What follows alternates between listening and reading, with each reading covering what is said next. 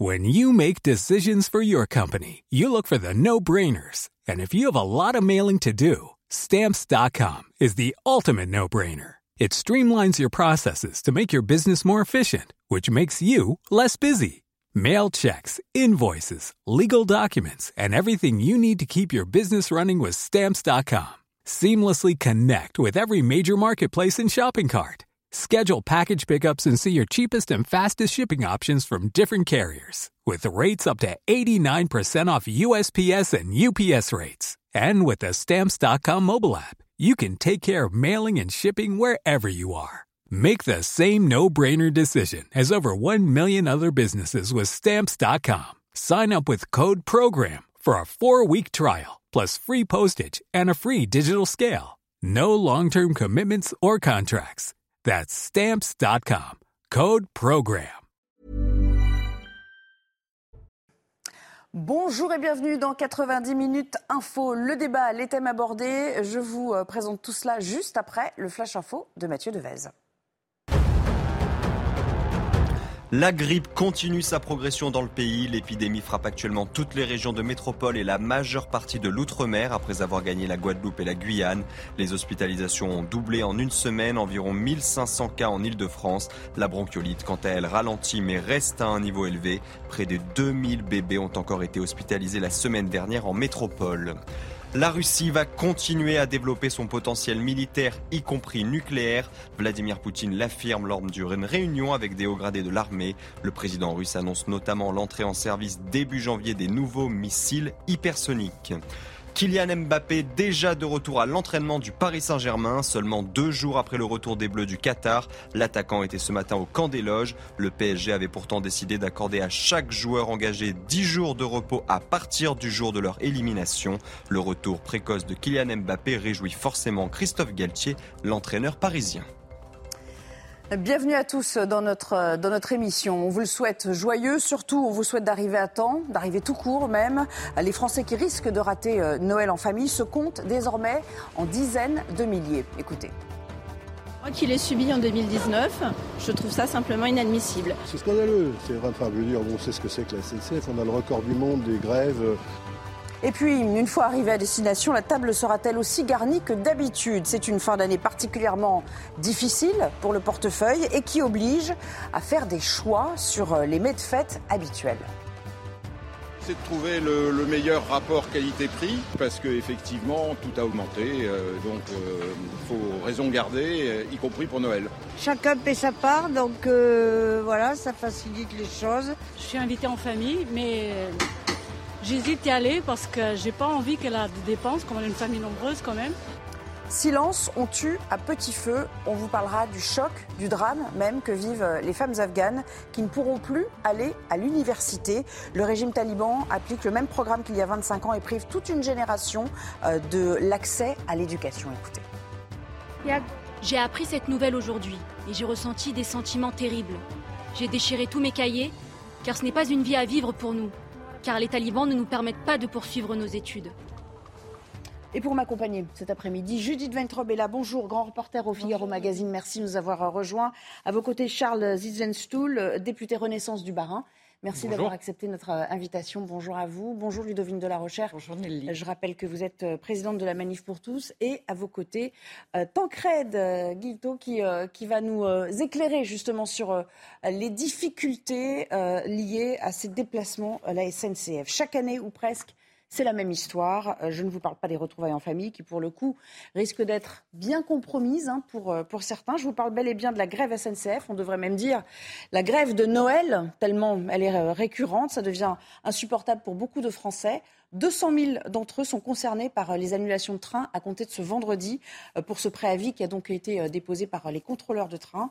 Des messages courts, sans explication, vous annoncent que bien votre train, tout simplement, ne circulera pas. on va faire le point justement avec Mickaël Dos Santos qui nous attend à la gare Montparnasse dans le, le 14e arrondissement. Bonjour. Est-ce que c'est panique à bord pour, pour les passagers croisés aujourd'hui? Est-ce que vous les avez vus aux abords des guichets tentant de trouver coûte que coûte une solution? Alors si certains usagers ici hein, soutiennent le, mouvement de grève, ils ne sont vraiment vraiment euh, pas euh, nombreux. Après deux ans de pandémie, euh, beaucoup d'entre eux sont à nouveau privés de fêtes en famille, des fêtes de fin d'année ou doivent trouver des alternatives, ce qui n'est pas toujours évident et souvent très très cher. Des suppressions qui suscitent la colère et l'indignation. Je les soutiens quand même, hein, moralement. Mais bon, j'ai vraiment, je trouve que c'est pas juste pour les les travailleurs, les, ceux qui euh, peuvent partir que le vendredi, euh, puisqu'ils vont se faire sur le week-end. Ça sert à rien de prendre en otage des gens qui n'y sont pour rien. Nous, on peut rien faire. Ça flingue juste euh, les fêtes de Noël. Moi, j'ai mon train annulé du retour. Je peux pas l'annuler sur Internet. Là, ça fait déjà une heure et demie que je fais la queue. J'en ai encore pour une heure et demie. Et voilà, vous l'avez entendu, euh, cette dame qui nous parle d'une queue euh, d'une heure à une heure et demie. Euh, selon la SNCF, la file d'attente serait plutôt de 10 minutes. À vrai dire, la file d'attente va assez vite. Les usagers sont tout simplement accueillis de manière, manière assez rapide ici à la gare, à la gare Montparnasse. Il faut savoir que pour échanger le billet ou tout simplement se faire rembourser, ils ont été invités, ces usagers, à se rendre ici à la gare Montparnasse et ils sont accueillis ici par euh, des agents, de nombreux agents, puisqu'il y a eu euh, pas mal de, euh, pas mal de renforts. à vrai dire aussi, s'ils viennent à la gare Montparnasse, c'est qu'ils ont rencontré de nombreux dysfonctionnements sur la plateforme Internet, notamment au moment de se faire rembourser leurs billets. Merci beaucoup, merci à vous pour toutes ces précisions. Écoutez aussi ce qu'en disait Carl Olive, député Renaissance des Hauts-de-Seine, un de vos collègues, sur au fond ce qu'il appelle lui les emmerdes partagées. Bien sûr que ça me met en colère et, encore une fois, on va nous annoncer que c'est une, grève finalement à l'insu de, leur plein gré. Vous savez, il y avait un slogan euh, de la SNCF qui disait que le progrès ne vaut que s'il est partagé par tous. On dit le progrès, on ne dit pas les emmerdes. Là, les emmerdes, on a l'impression qu'elles sont partagées par tous. Et qui va encore pâtir de cela? Des Français, dont certains, des 200 000, n'ont pas pu voir leur famille depuis des mois, dont certains, euh, de, vieilles générations ou de personnes à mobilité réduite, n'avaient d'autres moyens que d'utiliser les transports en commun et, et ferroviaires. C'est insupportable. Ludovine de la Rochère, euh, euh, on ne peut pas s'empêcher de penser quand même que tout cela aurait pu être anticipé et que s'il y avait euh, des euh, revendications et euh, des désidératas de la part de ces contrôleurs, comme d'autres d'ailleurs corporations de, la SNCF. ils auraient pu le signaler à leur direction fin novembre. Je crois que début décembre, il y a des propositions qui ont été faites. Pour l'instant, c'est resté lettre morte. C'est tout à fait volontaire de leur part, d'aide, on le voit bien, hein, de choisir le moment le plus difficile, le plus impactant, le plus sensible pour nos concitoyens. c'est une forme de chantage. Et à vrai dire, je, ne soulignerai pas ou je n'insisterai pas trop sur le fait que la SNCF a un déficit considérable que nous, Français, nous payons. Les retraites des personnes qui travaillent à la SNCF sont financées pour une bonne part par les cotisations des salariés du privé etc., etc. Les salariés du privé travaillent beaucoup plus. Ils n'ont pas du tout les mêmes avantages que ceux de la SNCF. C'est absolument invraisemblable, ne serait-ce qu'en termes euh, d'inégalité entre les uns et les autres. Et euh, d'autre part, ils sont services publics, ils ont tous ces avantages parce qu'on considère qu'ils sont nécessaires au bon fonctionnement, du pays. La liberté de circulation est une liberté fondamentale. Euh, mais ce qui me frappe encore plus que tout, mm. c'est qu'ils contribuent, ils participent et se sciemment à la dislocation du vivre ensemble euh, dans la société française, du lien, de la solidarité, euh, de l'humanité, euh, dans une société en grande difficulté, en crise et à bien des égards. C'est déplorable, c'est absolument honteux, c'est un corporatisme en effet. Ils tiennent à leurs privilèges et ils voudraient en avoir encore un peu plus. Julie Ventrop, c'est un peu facile comme méthode. C'est-à-dire, on le fait parce qu'on sait qu'on peut et que de toute façon, ça aura un impact. C'est un peu, euh, c'est presque dégradant, je veux dire, euh, par rapport à leur fonction. Mais une fois qu'on a dit ce que vous venez de dire et, ce qu'a dit à juste titre Ludivine de la Recherche, la question est qu'est-ce qu'on fait? Alors, euh, en 2007, vous vous en rappelez, Nicolas Sarkozy se vantait d'avoir instauré un service minimum qui n'a aucune efficacité dans ces cas-là. Pourquoi? Parce qu'il n'est pas assorti du droit de réquisition qui s'oppose en France à notre conception du droit de grève. Service minimum sans réquisition possible, c'est comme s'il n'y avait pas de service minimum. On le voit actuellement. Euh, deuxième élément, euh, donc moi je suis pour euh, instaurer un droit de réquisition et puis surtout qu'on en finisse une fois pour toutes avec ce service public immense, cet État qui fait des choses qu'il ne devrait pas faire, Je rappelle juste le, le, le différentiel euh, du nombre de fonctionnaires entre la France euh, et l'Allemagne. L'Allemagne, 83,3 millions d'habitants, 1,5 million de fonctionnaires. Euh, la France, 67,3 millions euh, d'habitants. On est à euh, presque 6 millions de fonctionnaires. Évidemment. Ce qui se passe en Allemagne, ce sont des, des salariés de droit privé qui font des missions de service public, éventuellement avec l'argent public. Ça se passe beaucoup mieux. J'ajouterais qu'en Allemagne, les fonctionnaires qui restent n'ont pas le droit de grève, quelle que soit leur activité. Alors, euh, je rappelle quand même euh, euh, qu'il y avait des négociations. Il y a eu des propositions sur la table, Charles Zenstuhl. On va les regarder. tiens, on leur a proposé des choses pas plus tard qu'il y a une, dizaine de jours, une quinzaine de jours. Regardez, 600 euros d'augmentation de la prime de travail des chefs de bord, 600 euros d'indemnité supplémentaire par an, c'est-à-dire une hausse quand même, quand même, par les temps qui courent, hein, c'est pas négligeable, de 200 euros net par mois pour un contrôleur qui est en milieu de carrière. C'est-à-dire que chaque année, on gratte un petit peu plus sur, l'ensemble de la période. Sur deux ans, ils ont eu quand même 12% d'augmentation. Tous les Français ne peuvent pas en dire autant. Loin de là. Loin de là. Absolument. Je pense qu'il y a beaucoup de nos compatriotes qui aimeraient avoir euh, ce type euh, d'augmentation. Et ce qui est en train de se passer euh, en ce moment à la SNCF, c'est une mauvaise histoire qui se répète maintenant tous les Noëls. Tout ça devient lassant, agace les Français, n'honore pas le service public, ne donne pas une bonne image également des cheminots, il faut le dire. Et d'autant plus que c'est une minorité. Une fois de plus, euh, nous sommes dans euh, le diktat, la tyrannie des minorités. C'est une minorité de cheminots qui prend, qui prend en otage euh, la totalité de, la profession, qui pénalise beaucoup de Français. Pour le moment, selon les dernières informations que, que nous avons, deux tiers des trains devraient, euh, devraient rouler ce, ce week-end, mais donc ça veut dire qu'il y, euh, y a un tiers qui, qui, ne va pas rouler. Et puis vous avez donné ce chiffre, puis moi j'espère surtout que, que ce conflit ne va, ne va pas durer. Euh, une partie des syndicats ont d'ailleurs applaudi les propositions qui ont été faites par la direction de la SNCF, et puis il y a une autre partie des, des syndicats qui jouent, qui joue le, le, le, durcissement. Et franchement, tout ça n'est pas très respectueux des Français. Je terminerai en disant, pour rebondir à ce que disait Judith Vintraube, euh, la réforme de la SNCF, elle a été faite. Elle a été faite euh, sous euh, le mandat précédent d'Emmanuel Macron en 2019. le statut est éteint pour les nouveaux entrants. Avec clause du grand-père. Et donc, on va vivre pendant quelques, quelques années avec un double, un, double, un double statut. Mais donc, j'en appelle, et on en appelle aussi à la responsabilité euh, des cheminots. On ne peut pas, comme ça, mettre les Visiblement, Français en ils n'en ils s'en font pas la même conception euh, aujourd'hui. J'aimerais juste, euh, et avant de reprendre le débat, qu'on ait donc cette illustration, parce que vous parliez des deux tiers des trains qui étaient annulés. Moi, j'ai l'impression, quand j'écoute les uns et les autres, que c'est beaucoup plus, en fait. Parce Ou alors on en connaît une proportion extraordinaire. par, cercle concentrique, quand même, ça, ça, se rapproche de nous.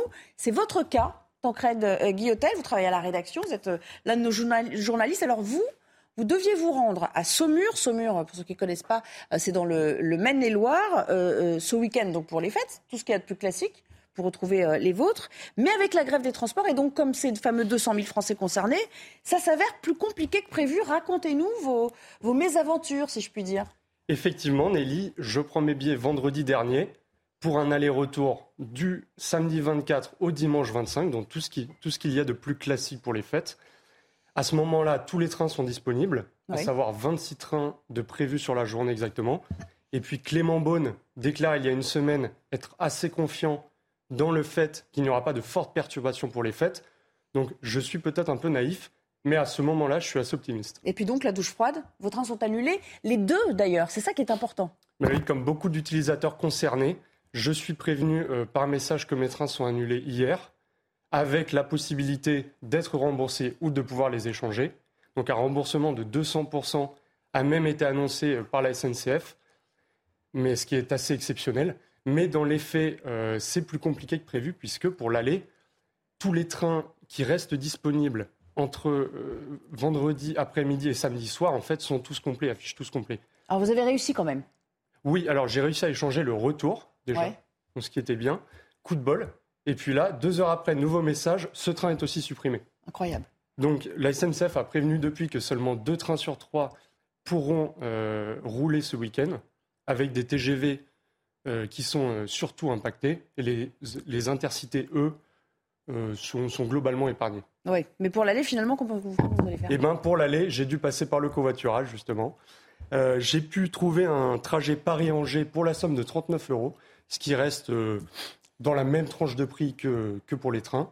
Oui, donc pas de, pas de gain particulier, quoi. Pas de gain particulier, mais si vous n'avez plus de train, sachez que pour un trajet en covoiturage pour Valence, par exemple, depuis Paris, il faudra compter plus de 60 euros. Pour Nantes, ce sera autour de 45 euros. Et pour un, un Paris-Strasbourg, pardon, autour de 50 euros. Oui, Sachant que là aussi, de nombreux trajets sont déjà complets.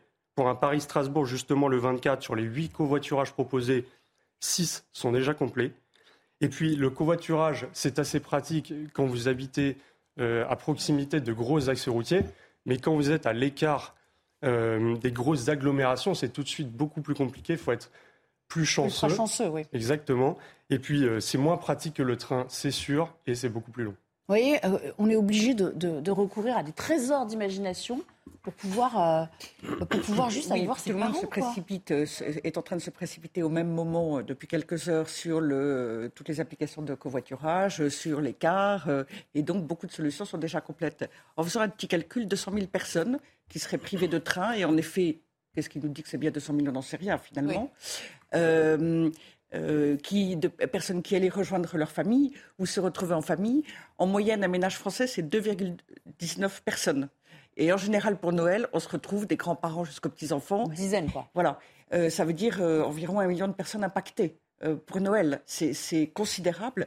C'est honnêtement, c'est tout à fait écœurant de la part de ces quelques contrôleurs qui veulent obtenir euh, des augmentations euh, sur le dos des Français. Et puis là, on n'en parle pas, mais euh, ça suppose aussi d'avoir une petite trésorerie quand même, parce que en admettant que vous fassiez rembourser votre Mmh. trajet à, à 100 ou 150 euros, même à 200% de remboursement, ça va pas être immédiat. Or, Noël, c'est dans moins d'une semaine, ça veut dire qu'il faut avoir de l'argent d'avance pour pouvoir prendre euh, l'itinéraire bis. C'est ça qui est un peu, pardonnez-moi du mot, mais un peu dégueulasse quand même. etc. euh, et toutes toutes autres solutions de vacances pour Bien ceux sûr. qui ne vont pas dans une maison de famille et qui ont réservé quelque chose. Bien Il y a toute une série d'impacts en D'impacts, chaîne euh, pour des si- commerçants, pour des locataires. En gros, si vous n'avez pas d'argent d'avance, eh bien, vous êtes coincé euh, euh, chez vous. Mais il y a des solutions, il y a des solutions. Alors, euh, les recherches de vols domestiques, par exemple, elles ont quadruplé.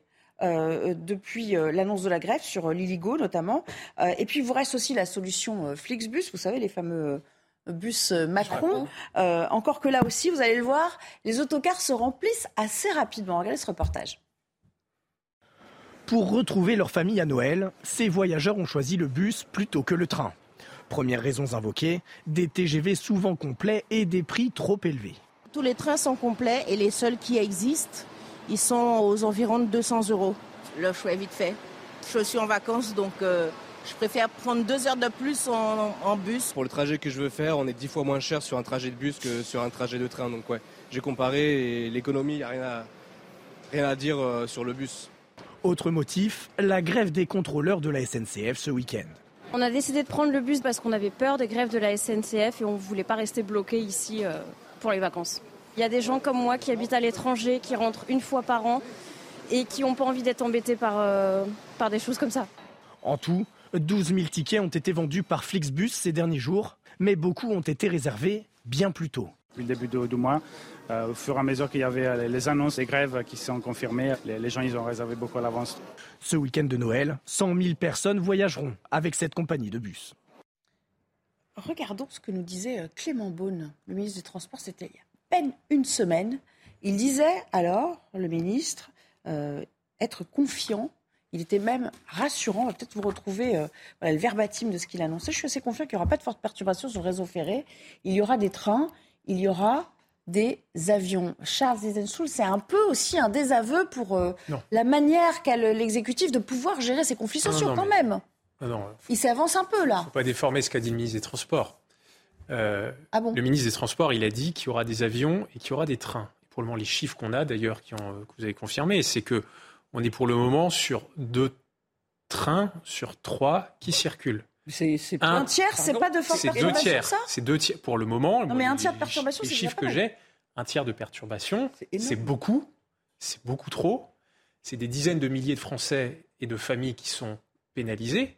Mais euh, la question qui était posée au ministre des Transports, c'était euh, est-ce qu'il y aura aucun train à Noël? Ce n'est pas le cas. Non, non. Ce Non, n'est bien pas le sûr, cas. suis pas Enfin, attendez, pas, mais- faut pas déformer. Vous le défendez non, bien. non, moi je, je, je Mais dis, il dit faut pas même déformer ce qu'a dit Clément forte Beaune. Il n'y aura pas de perturbation. perturbation. Un tiers, excusez-moi, c'est c'est pas ce Ce sont des perturbations importantes, je vous le, je vous, je, vous ne le reconnais, mais le moi les, les, perturbations importantes ou de faire fortes perturbations. le fait qu'on le fait qu'on ait sur deux tiers des trains euh, qui vont circuler pour le week-end de Noël, moi ce sont les vraiment, informations que j'ai depuis plusieurs jours et c'est ce que le le gouvernement dit vous depuis plusieurs jours. vous-même que ce sont des perturbations Importantes, bien entendu. Le ministre avait dit qu'il n'y aurait pas de fortes perturbations. Je ne vois pas bien la différence entre le fort et Forte le et important. ça n'a rien à voir. Excusez-moi. Ça n'a rien à Euh, voir. Allez, Judith Ventrop pour la réponse et puis après on, on passera Non, à autre mais, chose. euh, évi- évidemment que Clément Beaune euh, a, a mal appréhendé la situation et, et vraiment je ne suis pas sûre que deux trains sur trois euh, circulent. Moi j'attends des, des confirmations, ça ne correspond pas du tout euh, au sentiment qu'on en a nous au journal euh, quand on fait des quand on fait des sondages Figaro. hein, au Figaro.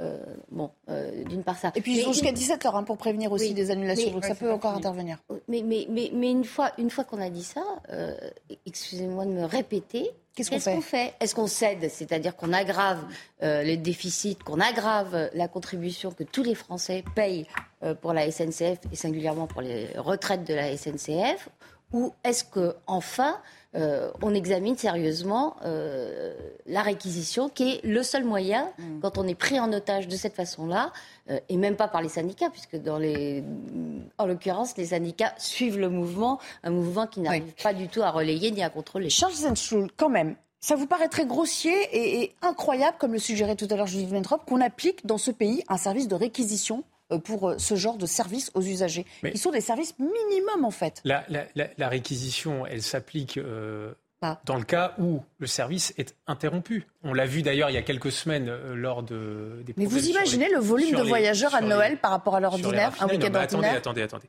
Mais si quand même. Moi, je ne suis pas là pour défendre les Vous appartenez à cette majorité. Je crois que nous sommes tous très agacés. Euh, Ce matin, le porte-parole du gouvernement a aussi eu l'occasion de passer quelques messages extrêmement fermes vis-à-vis euh, des grévistes. C'est vraiment pas le moment de faire, euh, de faire grève et il ne faut pas pénaliser les Français. Pour le moment, les estimations que nous avons, qui sont fournies par la SNCF à date, c'est que on est sur une circulation de deux tiers du réseau. Un tiers du réseau qui ne tourne pas, c'est beaucoup trop. C'est scandaleux vis-à-vis des Français qui sont pénalisés et il faut que les syndicats, ceux, les personnes qui se mobilisent dans les syndicats pour bloquer, euh, pour bloquer ces trains, euh, aient un peu de responsabilité et puis surtout aussi, je crois, d'humanité. Quoi. Je veux dire, c'est les fêtes, c'est Noël. Et vous savez quoi Pardon, c'est à l'État vous savez d'intervenir quoi et c'est à l'État de trouver les moyens que ça ne se reproduise pas. Et moi, a- je désapprouve, pour que ce soit très clair, parce que je, je, je désapprouve totalement vous- vous posez- cette Non, mais sur la réquisition, Je désapprouve totalement sur la réquisition, c'est pas Et bête, je quand désapprouve même. les cheminots, la minorité de cheminots qui bloquent des dizaines Mais de Il y a, y un service de réquisition pour ce qui est des raffineries, hein, quand il y a des blocages. Oui, mais quand euh, c'est arrêté, quand c'est arrêté. D'accord, alors là, on joue sur les mots. Vous savez, il y a une Moi, différence. je, moi, je, moi, je suis pas. Il y a une différence entre les prévisions et la réalité. Quand il y a eu réquisition dans les raffineries, 100% des raffineries n'étaient pas euh, en arrêt.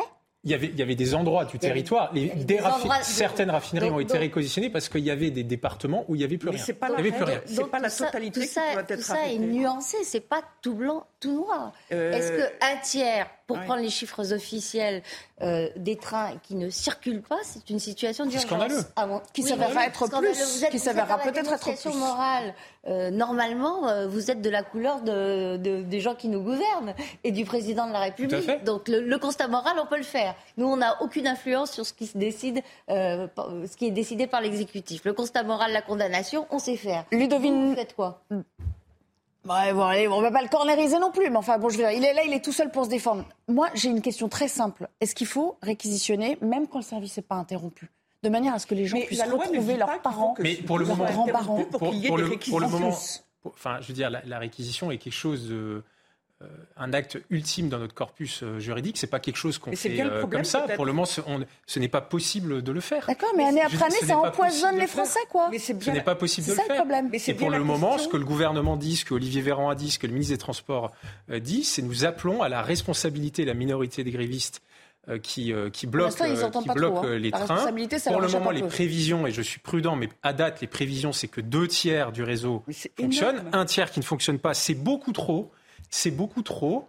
et euh, que ceux Eh ben, qui on bloquent, euh, Oui, euh, oui. voilà, attendent peut-être quelques jours s'ils veulent en On découvrir. verra à le l'arrivée, on la verra à l'arrivée si c'était vraiment un tiers de, jours, de mais blocage. Noël sera passé, pardonnez-moi, c'est un moment particulier pour tous les Français et j'allais dire dans le monde entier. C'est quand même euh, euh, un tiers, si ça n'est encore Mais je si suis d'accord. tiers, c'est Mais considérable. allez le dire aux grévistes. Enfin, je veux dire, encore une fois, Ben ce- voilà. ce, n'est pas le gouvernement. Non, mais pardon. Mais nous, on lance des- on lance des pardon. pistes. La nous nous sommes dans un. Pardon, nous. enfin, On- on peut la SNCF est une entreprise. Est une entreprise. Il y a là-dedans euh, des personnes qui sont euh, employées, et puis vous avez euh, des personnes qui manifestement doivent être euh, syndiquées ou non d'ailleurs, et qui ont décidé de se mettre en Non, grève d'accord, pour mais vous êtes bloquer. législateur, vous le- pourriez dire on devrait Non, mais, euh, renforcer enfin, la possibilité des réquisitions. Voilà, Pardon, ce n'est pas le gouvernement, ce n'est pas le président de la République, ce n'est pas le ministre des Transports qui a décidé qui de cette situation. Non, mais évidemment, vous enfoncez des portes ouvertes, pardonnez-moi. Bah Là, oui, mais là, depuis quelques minutes. Mais non, mais la le- question, c'était Le débat est on est en train d'inverser la, la culpabilité. Ceux qui sont en train de bloquer, c'est une minorité de cheminots et de grévistes. Alors les mairies renvoient vers l'État, l'État renvoie vers les mairies, vous renvoyez vers la SNCF qui doit renvoyer probablement à l'État. Et nous, on vous dit, est-ce que vous seriez favorable à ce que les réquisitions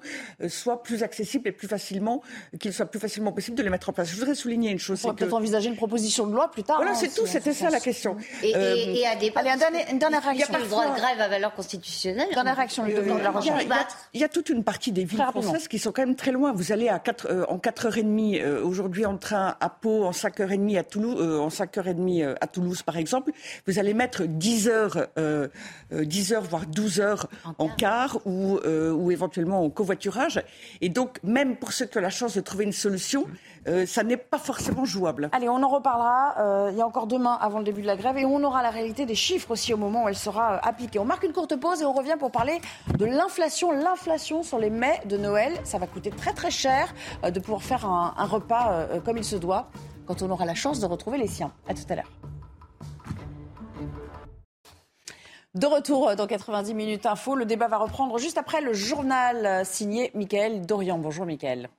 Bonjour Nelly, bonjour à tous. C'est un Noël au goût amer qui s'annonce. Quelques 200 000 voyageurs ont été d'ores et déjà avertis que leur train était supprimé pour ce week-end.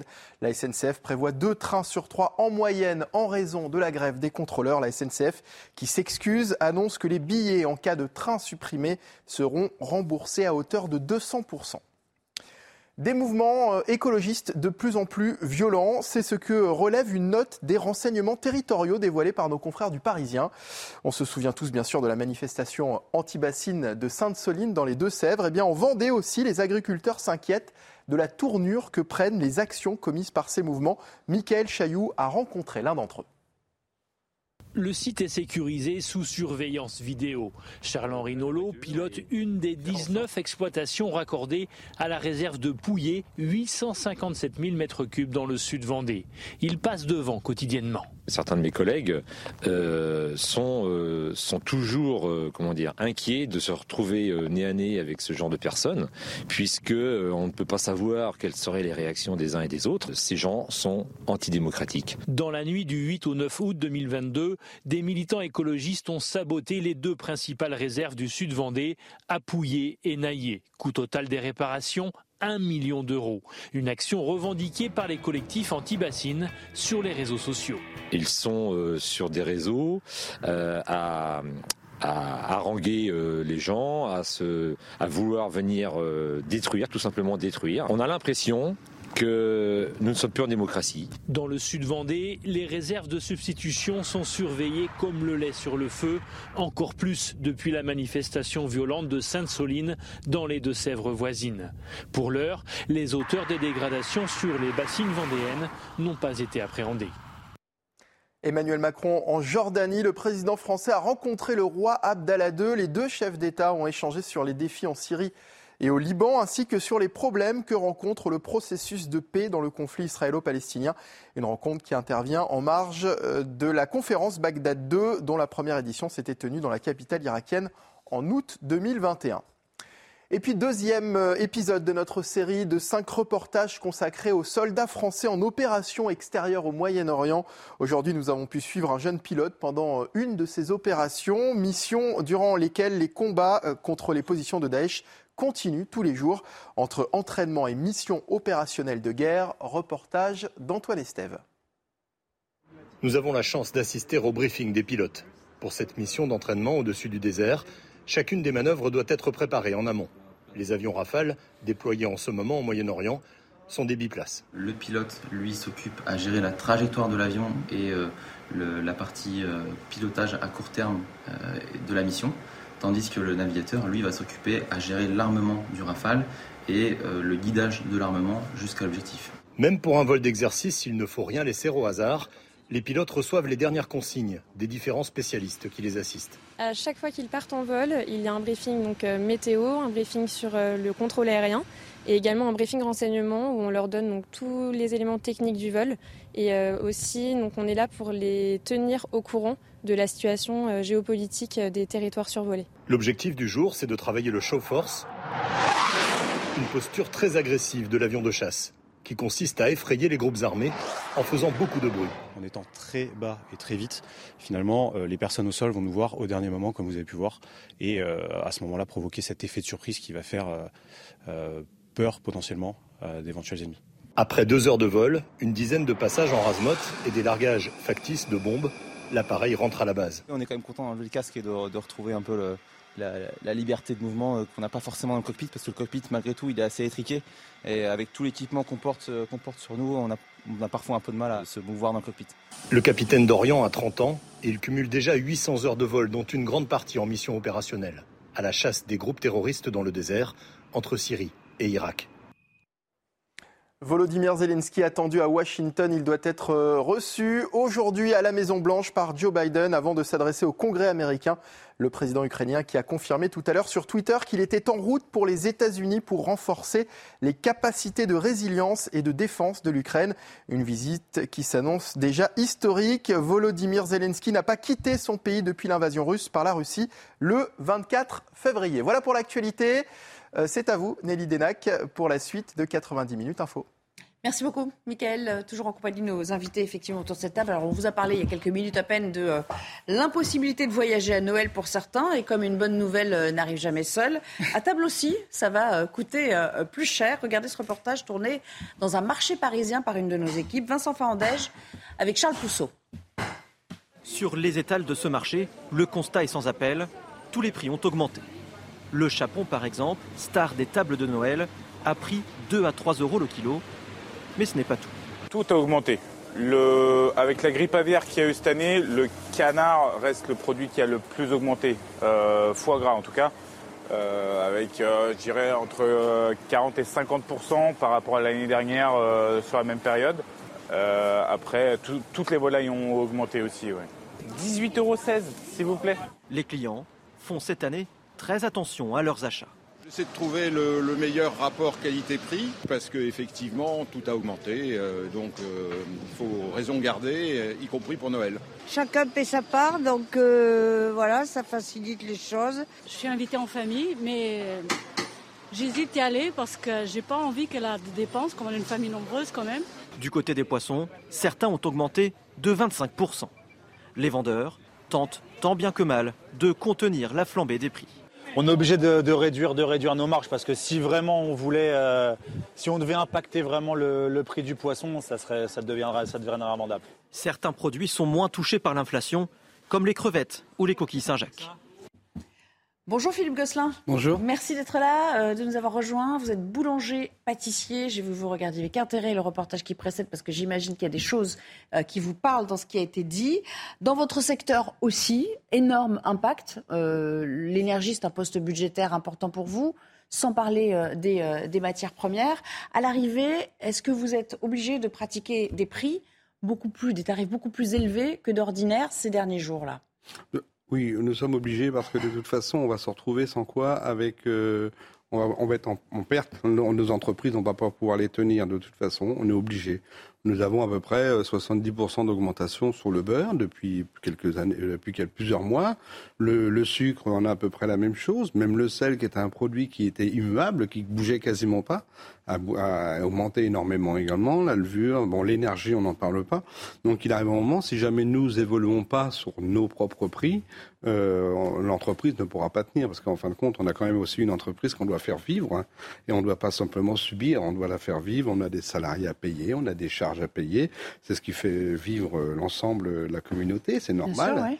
Mais on est obligé, malgré tout, de, on est obligé de, de, réper- de répercuter ça. Bon, en fin de compte, là, par exemple, pour les, les bûches de Noël, bon, cette année, nous, sur Paris, on n'est pas trop impacté. Enfin, moi, personnellement, on n'est pas trop impacté parce qu'en fait, on n'a pas un volume exponentiel de, de bûches. On en vend, mais pas, pas exponentiel comme dans les provinces ou quoi. Mais par contre, par exemple, sur les galettes ou quoi, avec le prix du beurre, que, bon, il y a quand même beaucoup de beurre dans les galettes. Beurre. ouais. Donc automatiquement, ça s'y retrouve. Bon, le, les- bon également donc l'électricité, il faut les cuire, etc.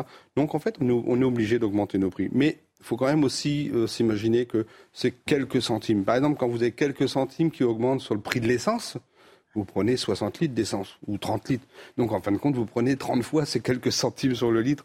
Quand est-ce que si on augmente, effectivement, si la baguette, par exemple, augmente de 10 centimes, on va prendre, on va prendre une, deux baguettes. Voilà, ça va pas être non plus. euh, Mais par exemple, vous parliez des bûches de Noël. Est-ce que vous sentez quand même déjà dans les, dans les commandes des bûches euh, euh, que, que, que- que c'est plutôt à la baisse, quoi, où Non. les gens font attention aussi, Bah, les gens font à la attention dépense forcément. Par contre, dans Paris, moi personnellement, je vous dis, c'est pas, on n'est pas dans une dans un quartier où en fait on ça, ça bouge beaucoup parce que euh, les gens vont. bah, si jamais on pouvait aller tous, part- on partirait en province comme tout le monde pendant pendant ce week-end qui va tomber un samedi, le 24 qui va tomber un samedi. Donc en fait, on a. Mais euh, personnellement, on n'a pas trop de de de, de, ré- de- comment on appelle ça de réaction de ce côté-là parce que euh, parce que bah, déjà on n'a pas augmenté nos prix cette année Ouais. sur les bûches de Noël qu'on va faire par contre. C'est bien. sur- Vous, avez- vous acceptez de pas faire trop de marge sur ces on, produits-là. a- voilà, on, est, on est obligé un petit peu de. On est- en fait, on est obligé un petit peu des deux.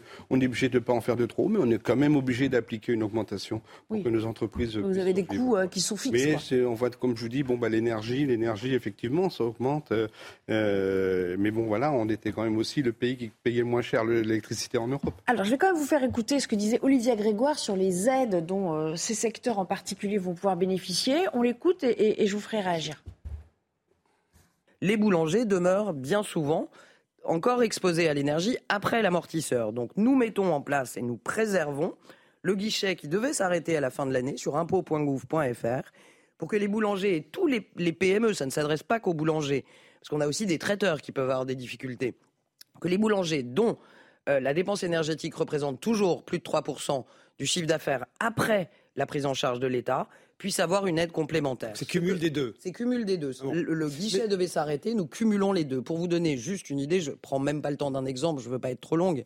Ça va permettre de prendre en charge à peu près 25% de la facture d'énergie en direct. Ça va permettre de prendre en charge 40% de la hausse de la facture de nos Ça, PME et de nos en fait boulangers. Euh, quelle Toute l'année visibilité vous 23. donnez Toute- Alors, vous avez eu le même son de cloche vous, vous avez un espoir réel que on va prendre 40% de la facture en, en charge? Alors, moi, personnellement, j'ai reçu mes factures. Ouais. Euh, en fin de compte, qui sont des factures. Parce qu'en fait, on a un tarif été, un tarif hiver. Euh, là, moi, personnellement, c'est simplement, j'ai doublé mon, mon tarif. Là, ça, ça a doublé. Donc, en fin de compte, on, reste, on avait dit entre deux et deux fois et demi la facture. Donc là, moi, pour l'instant, je suis à deux fois. Pour l'instant. En fait, je ne sais pas de quoi demain est à venir parce que ça, ça bouge beaucoup. Donc euh, oui, j'ai le même son que toi. Je pense qu'on est aidé énormément parce qu'en fin de compte, le boulangerie est un- quand même un commerce euh, essentiel. Et si jamais on, si le, si en fait les boulangers ferment, ça va te faire, ça, ça peut être compliqué aussi. Bien sûr. Et par contre, il faut aussi maintenir ce commerce de proximité qui est un lien social extrêmement important dans les quartiers, dans les, dans les, dans les rues de Paris et tout. Merci en tout cas pour euh, euh, votre euh, témoignage. On, va, on va changer de thème, on va en venir à la, à la politique migratoire, parce que vous savez, le, le texte de loi sur l'immigration, eh bien, on en connaît beaucoup mieux les, les contours désormais. Il doit être présenté, vous le savez, en Conseil des ministres au mois de, de janvier, puis examiné par le Parlement dans les jours qui suivront. Alors que contient-il au juste? Quelques éléments de réponse avec Quentin Gribel. C'est un projet de loi de 25 articles qui lie humanité et fermeté d'après l'exécutif. Au programme, deux grands objectifs. Premièrement, mieux encadrer la présence sur le territoire. Les étrangers en situation irrégulière, coupables de vol ou de violence, pourront ainsi être expulsés plus facilement. En cas de menace grave à l'ordre public ou de non-respect des principes de la République, leurs titres de séjour pourront également être refusés, retirés ou non renouvelés. Enfin, un droit à la coercition devrait également être créé pour relever les empreintes digitales et prendre en photo les étrangers en situation irrégulière, contrôlés aux frontières notamment. Deuxième objectif, faciliter l'accès au travail. Un titre de séjour métier en tension va ainsi être lancé. Il concernera tout étranger qui exerce un métier en tension depuis au moins 8 mois sur les 24 derniers et qui vit en France depuis 3 ans. Et nouveauté, une carte de séjour destinée aux professionnels de santé et à leurs familles devrait également voir le jour, à condition que ces médecins, sages-femmes ou encore pharmaciens soient recrutés par un établissement de santé à but non lucratif. Le texte doit être présenté en Conseil des ministres en janvier. Il sera ensuite examiné au Sénat, puis à l'Assemblée nationale. Bonjour Elodie Huchard du service euh, politique. Qu'est-ce qu'on apprend de plus à travers l'interview croisée des deux ministres, euh, en l'occurrence Gérald Darmanin et, euh, et Olivier Dussopt ce matin? En fait, plus que sur le fond, parce qu'en réalité, un certain nombre de mesures qu'on vient de récapituler avaient déjà été dévoilées. C'est plutôt la stratégie du gouvernement qui reste totalement sur un et en même temps, d'un côté, Gérald Darmanin, ministre de l'Intérieur, qui incarne l'ordre et la fermeté. De l'autre, euh, Olivier Dussopt, ministre du Travail, qui vient de la gauche, qui serait plutôt sur l'intégration, notamment par le travail. Alors le but, euh, il est évident, on le comprend bien, il faut une majorité pour ce texte, donc aller chercher des voix soit du côté de la gauche, soit du côté de la droite. Et très clairement, dans l'interview euh, de ce matin, Gérald Darmanin est très clair, il parle à ses anciens camarades, si je puis dire, des républicains, il leur dit si la droite le veut, elle pourra modifier les critères des titres de séjour. Je le sais parce que j'en viens, tout ce que les LR ont toujours demandé sur l'immigration, nous le proposons. Et effectivement, la première version, les premières pistes intéressaient assez les républicains, notamment sur euh, comment expulser plus facilement. Mais quand il y a eu cette histoire de titre de séjour, ça grinçait un peu des dents du côté euh, des républicains parce qu'on craint des régularisations massives. Alors le gouvernement, les ministres s'en défendent dans le Figaro, mais finalement, ça va être un vrai jeu d'équilibristes parce que chaque fois qu'ils vont dévoiler des mesures où donner un petit peu euh, soit à la gauche, soit à la droite. Inévitablement, de l'autre côté, ils vont euh, décevoir. Alors, on voit bien que cette loi, a priori, c'est plutôt à la droite qu'elle va plaire, mais les républicains, pour l'instant, ne signent pas de chèque en blanc, ont aussi hmm. conscience de leur position de force. Vous avez besoin de nous euh, pour faire passer cette loi, donc on va imposer nos conditions. Ça va être des vraies négociations. Il va falloir voir jusqu'où le gouvernement est prêt à aller, quelles concessions il peut accepter de la part des républicains pour avoir leur voix. Alors, Charles Stoul, ça va ça va pas être si simple que ça, mais c'est vrai que dans cette interview, c'est assez flagrant, surtout de la part de Gérald Darmanin. Il est constamment fait référence aux LR, les LR, ma famille, euh, mon ancienne famille euh, politique. Je les connais, donc je sais exactement ce qu'ils veulent. Il anticipe, mais euh, comme le dit Elodie, ils vont pas signer un chèque en blanc. Hein. Eux aussi, ils veulent peser tout leur poids dans l'hémicycle désormais. Bah, c'est la législation. Comment vous allez faire pour les convaincre qu'on a, majorité relative. Donc pour chaque texte, il faut aller construire des majorités. il y a des choses qui ne sont pas encore très claires pour eux. Il y a des discussions, c'est sûr, qui sont très nourries avec les LR. Euh, LR, ils sont 60, donc c'est un groupe euh, important euh, dans l'opposition. Et puis on espère pouvoir travailler avec eux. Moi, ce que je retiens de ce projet de loi, qui maintenant est envoyé au Conseil d'État, c'est que c'est un projet de loi de bon sens en réalité. C'est-à-dire qu'il y a des mesures extrêmement fermes et de durcissement de notre législation sur la partie euh, autorité. Euh, il faudra réussir obligatoirement un test de français pour avoir un titre euh, de, séjour. on va durcir également les règles sur l'asile. et puis, de l'autre côté, sur le volet économique, on a des pénuries de main-d'œuvre qui sont colossales dans beaucoup de secteurs de notre économie. Et beaucoup de chefs d'entreprise nous disent bah, on ne trouve pas la main-d'œuvre ici. Et donc, il faut qu'on il faut qu'on aille la chercher euh, ailleurs. Voilà. Et donc, euh, euh, c'est un équipe, je trouve, très intéressant. Et moi, j'en retiens que c'est beaucoup de bon sens. Ludovine Delarja, est-ce qu'il vous paraît si lisible que ça, ce texte? Alors, il me paraît malheureusement complètement contradictoire et faible. C'est-à-dire que du point de vue de l'humanité, pour ce qui est d'accueillir, on n'a plus les moyens d'accueillir. il suffit de regarder le boulevard de la Chapelle pour le savoir. et d'une. De deux, les visas de travail que nous allons donner, on va créer un appel d'air. Euh, il y a des conditions quand même. On va créer un appel d'air. Il y a des Sur certains emplois, il faut être là depuis trois ans, il faut avoir assuré le métier depuis huit mois. Euh, et puis quand le métier sera plus en tension, et puis donc derrière c'est le regroupement familial, et puis euh, etc. En, réalité, ça va être évidemment ça va susciter de nouvelles arrivées, et sachant qu'on vient récompenser des personnes qui sont entrées de manière illégale sur, le, sur, le, sur notre territoire. En fait, si on récompense ceux qui, ceux qui agissent euh, dans le sens contraire des décisions de la France et des choix de la France, ça ne peut pas être une bonne solution pour l'avenir. Et donc d'autres arriveront euh, vu notre faiblesse. Et euh, moi j'aurais envie de parler un peu d'humanité pour les Français, de respect du peuple français, parce que malgré tout on est arrivé à un tel taux d'immigration qu'on soit pour ou contre, c'est même plus le sujet. Le sujet c'est de savoir ce qu'on veut demain comme France, comme peuple français, comme population française. Et puis, la question de la fermeté, elle est, elle est, enfin, c'est dérisoire dans le texte. C'est des, des cotères sur une jambe de bois et, et à peu près rien de plus. J'ai dit 23, mais puis il y a aussi la question des OQTF, qui est loin d'être réglée, euh, d'autant que maintenant on va rétablir l'entièreté des visas accordés à l'Algérie. On l'a appris hier Et euh, de la part et- et- Maroc et Tunisie. Bon, c'était un petit peu passé plus à la trappe, mais hier, euh, grand, grande annonce de Gérald Darmanin quand même. Oui, alors dans l'interview euh, qu'il a donnée au Figaro, Gérald Darmanin euh, parle d'un- d'une progression de 25% euh, de, des reprises euh, de leurs ressortissants par les pays du Maghreb, quand leurs ressortissants sont déclarés indésirables, mais ça, ça reste assez Les fameux laissés-passer consulaires. voilà. Ce qui, est, ce qui est, non, ce qui est frappant dans ce texte, c'est qu'on voit très très bien l'efficacité immédiate des mesures destinées à donner des titres de séjour dans les métiers en tension. Lesquels métiers en tension euh, Il faut regarder les chiffres de près. Euh, bon, J'ai fait un dossier il y a 15 jours sur euh, les ONG qui sont pour admettre qui veut en France, donc qui sont contre le contrôle de l'immigration, mais qui, dans les faits, gèrent les flux migratoires pour le gouvernement français. Je me suis intéressée à ces métiers en tension. Dans la restauration, par exemple, il manque en gros euh, 200 000 personnes.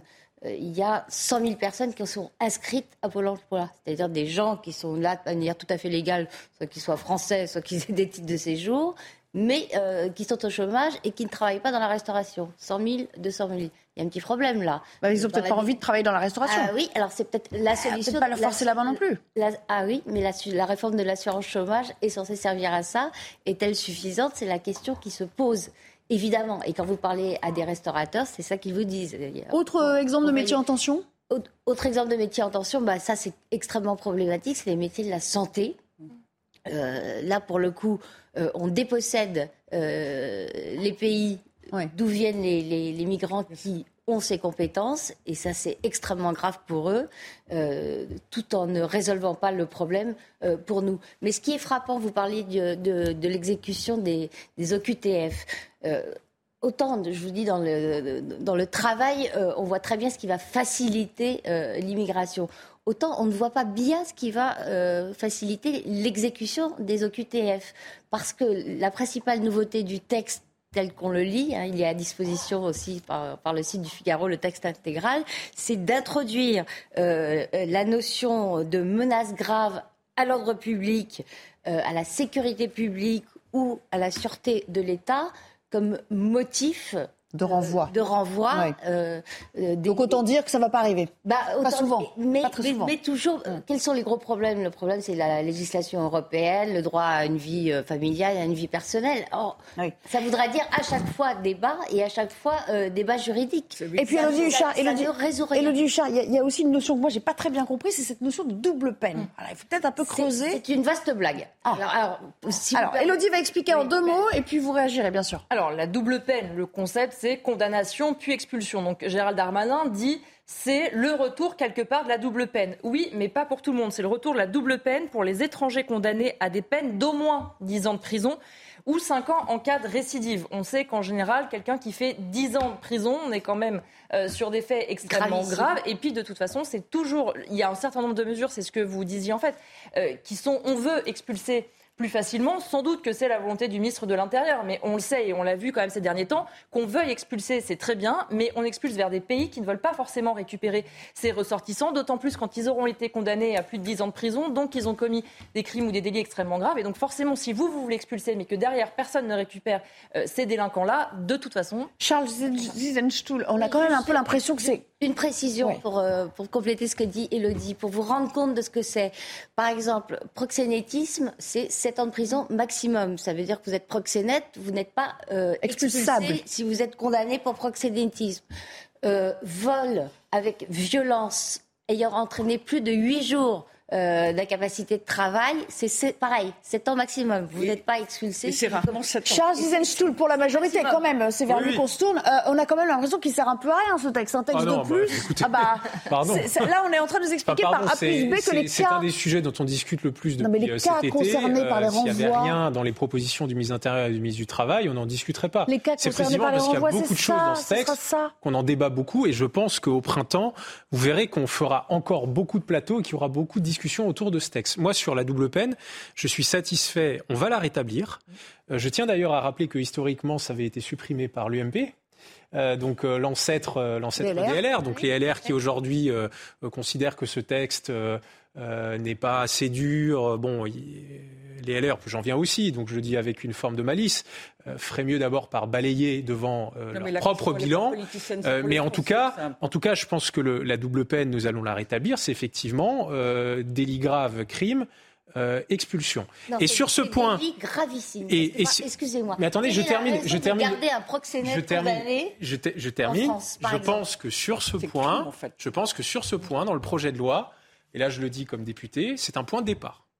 Et il ah, faudra faut que évoluer. Moi, moi, je considère. Ah, faut durcir. Moi, je considère que dans la discussion parlementaire que nous aurons, il faudra durcir sur ce point-là. Ah. Et je pense que les dispositions. Vous venez bien des LR. Pour, Parce que pour le moment, c'est le texte provisoire du gouvernement qui est envoyé au Conseil d'État. C'est le point de départ et il faudra durcir. En guise de conclusion, de très très peu de temps, il dit, vous savez. Pour rejoindre ce que vous disiez à l'instant, le texte va d'abord passer au Sénat, qui a majorité de droite, avec sans doute une volonté de passer d'abord par le Sénat, qui va durcir le texte, pour qu'ensuite, quand ça arrive à l'Assemblée, les députés de droite aient leur compte. Dans le Affaire à suivre début janvier. Merci. Euh, en tout cas, on fait une autre euh, petite interruption et puis on, va, parler de, ces femmes afghanes qui euh, se sont vues barrer l'entrée à l'université.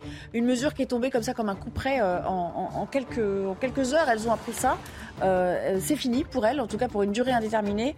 Plus d'accès aux études supérieures. C'était déjà le cas pour le niveau secondaire, enfin élémentaire puis secondaire.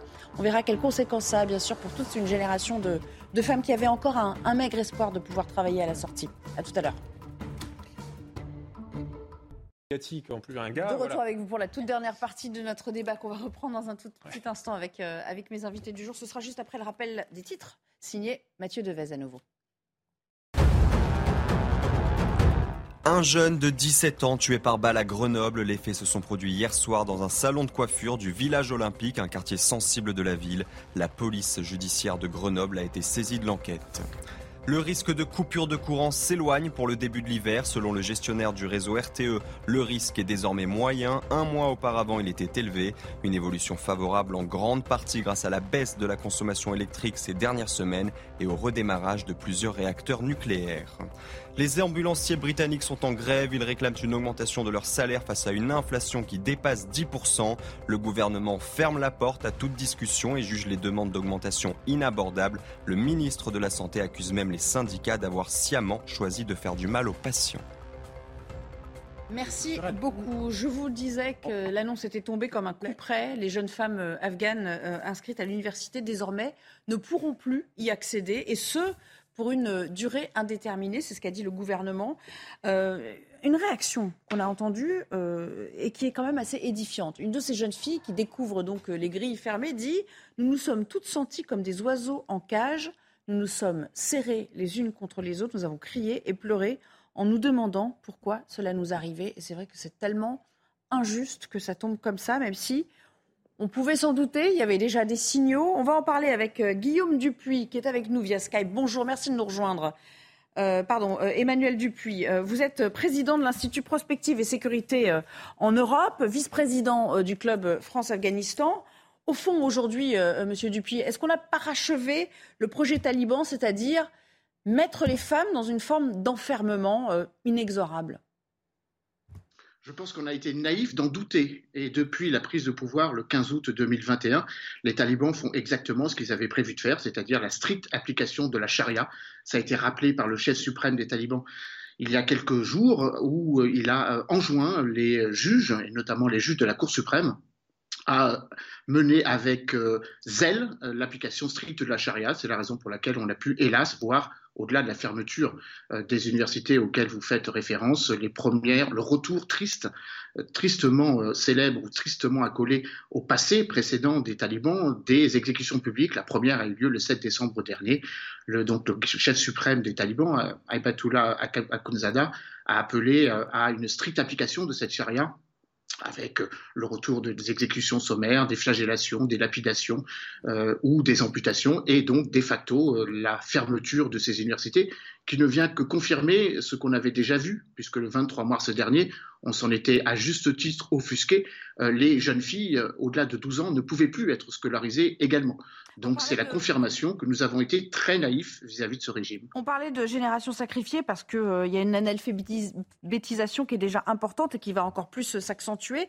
Et puis c'est terrible pour celles qui avaient eu accès à, l'éducation ces dernières années, qui vont vivre cette frustration euh, jour après jour, sans compter le manque à gagner financier, parce qu'on a appris quand même que beaucoup pouvaient subvenir aux, besoins de leur famille par ce biais. Alors l'Europe, vous le disiez, euh, euh, crie, mais quels sont ses moyens de pression réels contre ce régime? Bah, les moyens de pression que nous avons, c'est évidemment de ne pas les financer.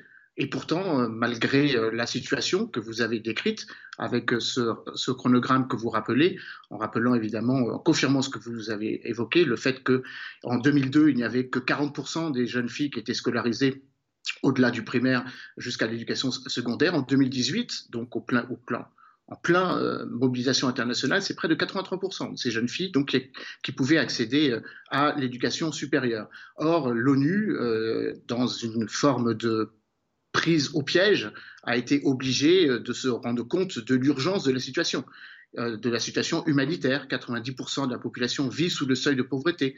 Et s'il n'y avait les 40 millions de dollars d'aide qui chaque semaine proviennent des agences onusiennes, c'est près de 20 millions d'Afghans qui souffriraient du froid et euh, d'une situation alimentaire particulièrement détériorée. Donc il y a ce paradoxe. Le régime taliban ne fait rien pour se rendre euh, agréable aux yeux du monde, si je puis m'exprimer ainsi. Euh, et pourtant, nous sommes obligés d'aider un pays qui est sous assistance respiratoire, avec encore une fois les 19 millions de jeunes, de femmes, tout court, qui sont prises au piège de cette, de cette stratégie. Vous restez avec nous, bien sûr. Je vais faire réagir nos autres invités en plateau. Julie Ventrop, c'est la chronique d'une mort mentale et même physique, telle qu'il a décrit, hein, Monsieur Dupuis, annoncée. On savait bien que ça allait aboucher, euh, aboutir à ça. Oui, je pense, oui. Enfin, là, Bon, il y avait quelques discours minoritaires nous expliquant que les, talibans euh, avaient évolué euh, depuis la dernière fois qu'ils avaient euh, exercé le pouvoir en 96, entre 1996 et 2001. en fait, c'est pas de la naïveté, c'est du cynisme. Les Américains ont échangé contre la promesse d'arrêter d'exporter le terrorisme djihadiste le pouvoir aux talibans. Euh, c'est-à-dire la, mise sous coupe, la mise euh, sous tutelle euh, d'un pays tout entier. Moi, ce qui m'intéresserait, mais c'est la question que je voulais poser à Emmanuel Dupuis, c'est le degré d'adhésion des Afghans eux-mêmes à la charia. Parce que quand, vous lisez des récits, des reportages de la vie des femmes euh, je ne parle pas de Kaboul, mais hors de Kaboul, dans les campagnes, euh, c'est eh quand ben, même très très proche. On lui pose la question tout de suite. Euh, si vous pouvez nous, répondre sur ce point, à, quel, oui, à quel niveau et à quel point on, adhère réellement Parce que les hommes aussi ont connu un semblant de liberté pendant 20 ans. Bah, malheureusement, ils ont pas, les Afghans n'ont pas trop le choix et ils n'ont pas trop la possibilité de s'opposer à la stricte application de la charia. Ils sont sous la coupe d'un régime qui a été euh, en fait mis en place par un régime euh, voisin, le Pakistan. D'ailleurs, il faut euh, aussi avoir l'honnêteté de dire que la décision inique donc des, talibans de fermer les universités ne trouve aucune adhésion. Aucun pays ne reconnaît les talibans et même leurs soutiens les plus proches, je pense notamment au Pakistan ou à la Turquie, ils se sont opposés en disant que c'était une décision inconséquente. Alors, pour répondre à la question de Judith Ventrop, il n'y a pas vraiment de possibilité de savoir si les Afghans adhèrent à la charia, puisqu'on ne leur pose pas la question et ils n'ont pas le choix. Néanmoins, la stricte application de la charia est quelque chose de tout récent, puisque c'est, euh, euh, il n'y a que trois semaines que cela a été mis en place. Maintenant, il faudra surtout voir comment la communauté internationale réagit par rapport à cela. Merci beaucoup, euh, Emmanuel Dupuis, d'être resté à notre compagnie. dernière réaction, vraiment, en quelques secondes, oui, de la recherche. Très rapidement, effectivement, c'est une décision gravissime. L'instruction où l'absence d'instruction plutôt rend une population euh, beaucoup plus manipulable, beaucoup plus euh, euh, fanatique aussi parfois. Et puis, ce sont les femmes qui généralement instruisent ou font le début de l'instruction des enfants. Ça va les rendre incapables de cela également. et j'ajoute que l'Europe euh, le condamne sans plein, mais elle fait elle-même la promotion du voile dans certaines de ses campagnes. Charles Eisenstuhl, en quelques secondes, le législateur français aussi, peut-être qu'il peut essayer de trouver des leviers pour, euh, pour euh, appuyer sur, sur ce pays bah, Les responsables politiques français, ils doivent condamner, condamner avec la plus grande fermeté. C'est d'ailleurs ce qu'a fait le, le, gouvernement. Et puis, ça permet aussi de rappeler que derrière tout ça, il y a une idéologie qui est l'islamisme. Alors, l'islamisme en Afghanistan, c'est vraiment l'islamisme le plus extrême, le plus, le plus dégénéré. Mais en réalité, c'est la même internationale islamiste et que certaines forces politiques, d'ailleurs à l'extrême gauche de notre pays, euh, euh, s'amusent à, à promouvoir de temps en temps, euh, à défendre. Merci beaucoup. C'est tout le temps qui nous reste. Je suis désolée, vraiment, on, est- on déborde largement en plus aujourd'hui dans cette émission. Dans un instant, punchline avec euh, Laurence Ferrari. Merci à tous les trois. À très bientôt. À demain pour euh, ceux qui nous rejoignent pour 90 minutes info tous les jours à 15h30. C'est un courant de l'islam, pas de l'islamisme. Retrouvez tous nos programmes et plus sur cnews.fr.